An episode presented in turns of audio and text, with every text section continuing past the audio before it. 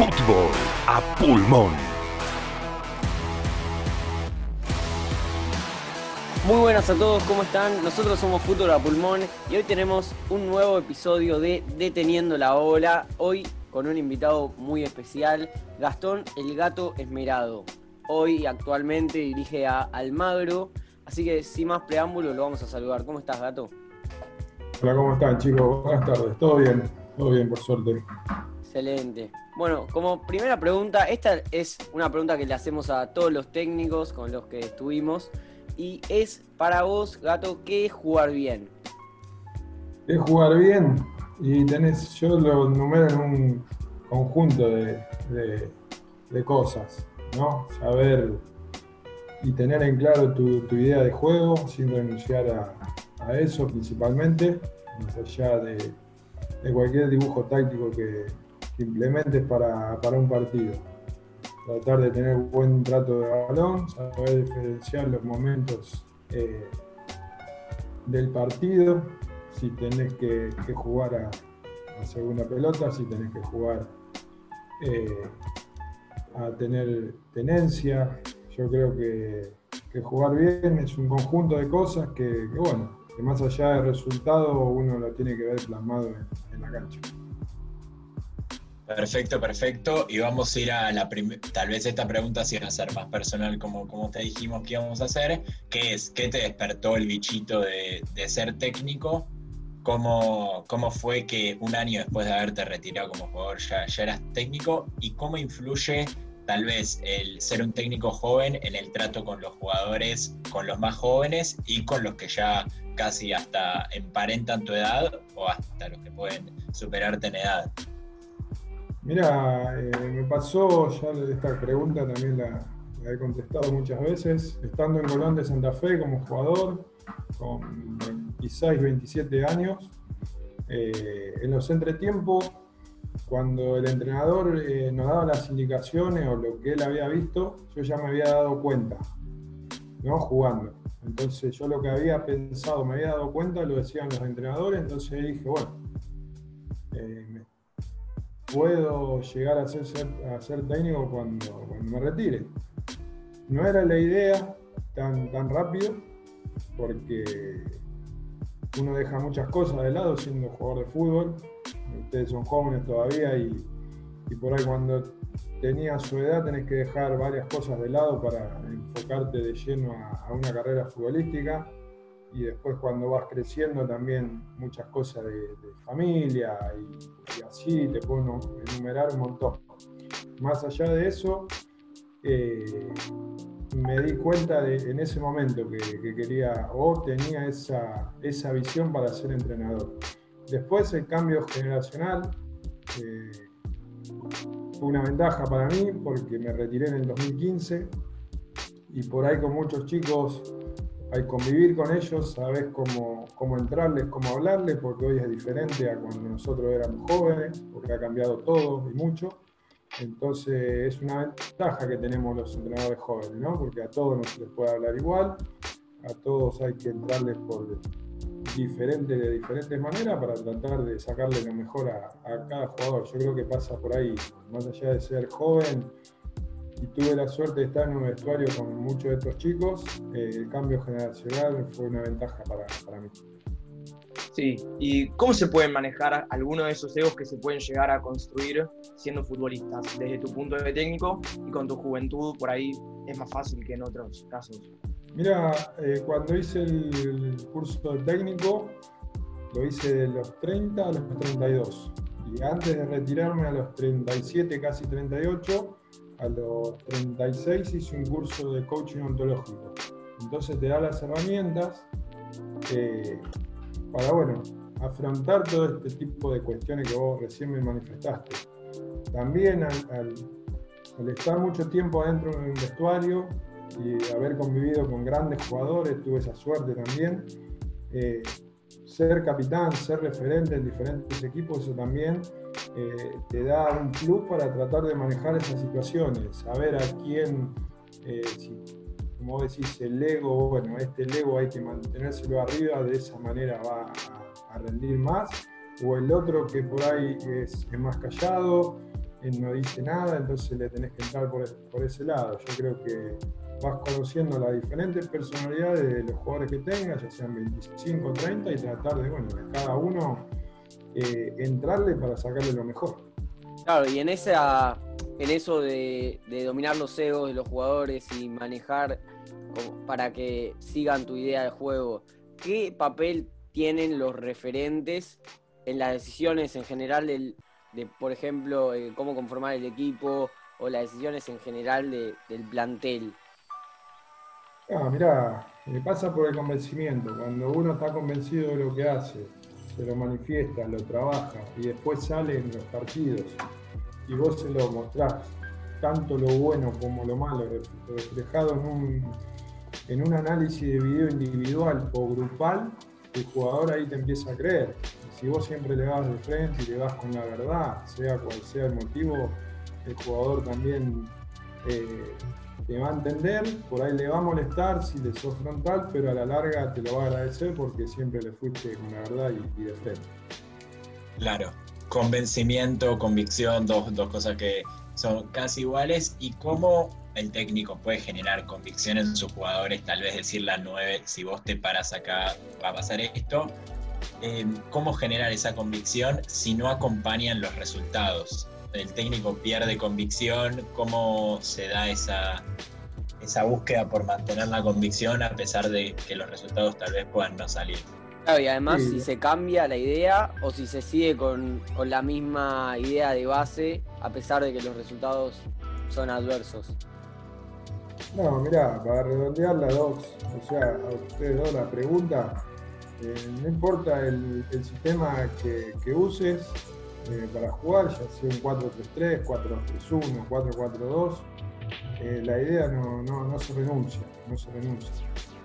Eh, después, por más que los resultados no, no acompañen, eh, vos tenés que, no tenés que demostrarle dudas al jugador de lo que estás haciendo. Por ahí estás equivocado en algo, pero no en todo. Y a veces tenés que tener esa cuota de suerte en, en que te ayude y por más que vos trabajes y trabajes y le des todas las herramientas necesarias y la pelota no entra, a veces lamentablemente eh, te terminás yendo. El fútbol argentino es así. Pero si vos trabajás y al jugador le das todas las herramientas, vos te puedes ir, pero quédate tranquilo que ese jugador, cuando le pregunten por el cuerpo técnico, seguramente va, va a hablar bien, porque bueno, trabajaste bien, le diste todas las herramientas para que ellos se puedan eh, desarrollar dentro del campo de la mejor manera posible. Sí. Eh, ahí esto- justo dijiste lo de marcar a los jugadores tal vez un concepto y que el jugador lo, lo puede incorporar más allá del cuerpo técnico. Y nos vino una frase tuya que habías dicho ahí en una entrevista que era eso, que como técnico fuiste tomando eh, ideas de cada uno y no repetiste, dij- dijiste, como técnico fui tomando ideas de cada uno y no repetí lo que no me gustaba que me hagan. Si tu estilo de juego en ese caso fuera una ensalada, ¿qué técnicos que tuviste a lo largo de tu carrera te dieron cada ingrediente y cuáles son esos ingredientes que hoy forman a lo que sos vos como técnico? Sí, mira, siempre lo digo. eh, Jorge Buruchaga me marcó a mí como jugador le he sacado un montón de cosas positivas, porque fue el, el técnico que, que me marcó dos o tres conceptos y a partir de eso yo crecí como jugador. Después de Gustavo Alfaro, de Ángel Capa, de Leo Estrada, eh, de todos traté de, sacar algo lo que tuve. El Chau Chabiango que me trajo de la reserva de Lanús a jugar en Arsenal. De todos aprendí algo. Por ahí los que más eh, puede ser que me dejaron algo, puede ser porque ya me agarraron grande, que fue Gustavo Alfaro, en el, en- en el convencimiento que le transmite al jugador de lo que él quiere, ¿no? de, la oratoria que tiene a la hora de, una charla, de ser claro de lo que quiere de cada jugador, de lo que quiere del equipo.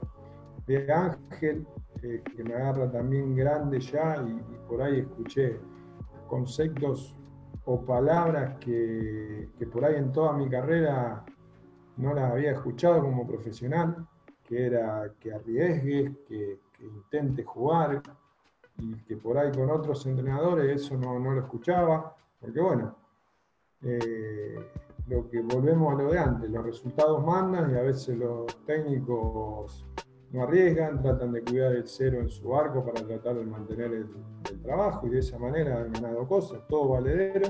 Entonces traté de todos esos técnicos sacar lo mejor de cada uno y por ahí lo malo de cada uno de ellos traté de dejarlo y tratar de, de bueno, como dije en esa nota que vos lo dijiste, tratar de, de no hacer lo que a mí no me gustaba que me hagan o que no le hagan a, a mis compañeros.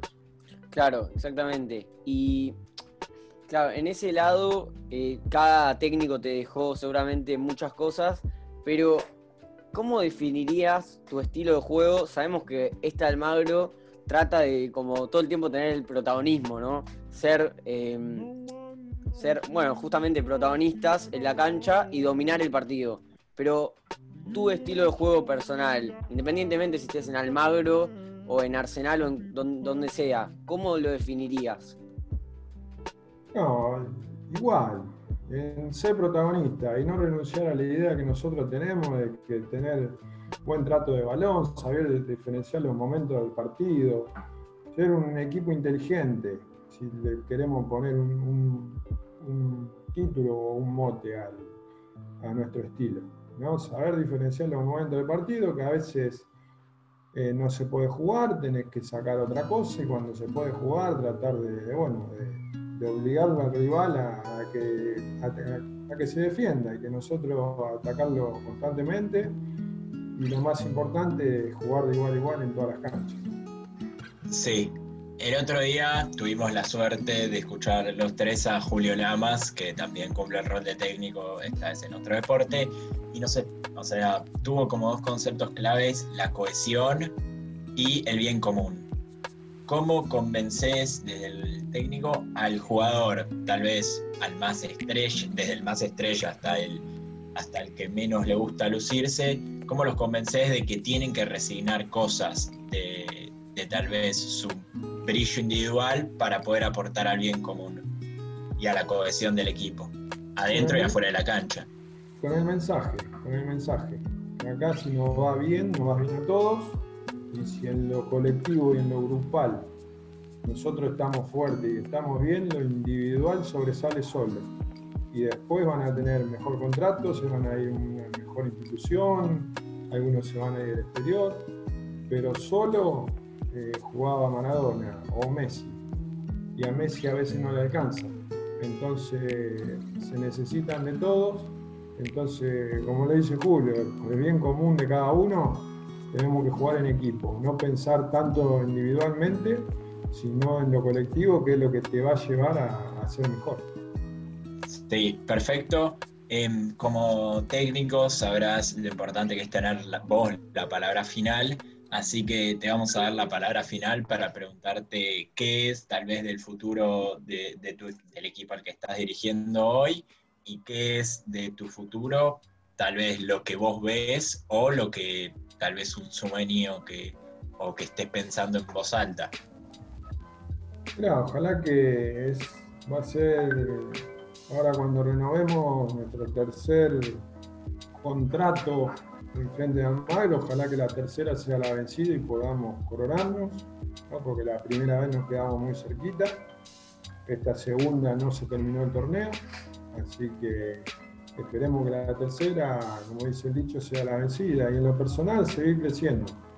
Seguir creciendo como entrenador porque todos los días se aprenden y lo he hecho como, como jugador profesional, tratar de siempre mejorar y ir a mejores eh, clubes, conseguir mejores contratos, conseguir mejor bienestar en individual. Y hoy de este lado pienso de la misma manera y por ahí sacarme la espinita de un día poder dirigir a un grande que, bueno, como jugador, más allá de haber jugado en Huracán, que yo lo considero el sexto grande, eh, me quedó esa espinita de poder haber jugado como, como jugador de fútbol por ahí en, en los otros denominados grandes, pero bueno, es algo que, uno tiene pendiente o también ir a dirigir al exterior y, quedarse un, un tiempo largo.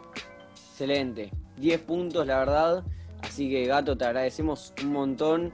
Eh, este fue un nuevo episodio de, de Teniendo la Ola. Nosotros somos Fútbol a Pulmón. desde casa, como hace ya unos meses. Así que te agradecemos, te mandamos un saludo y a toda la audiencia que nos está escuchando.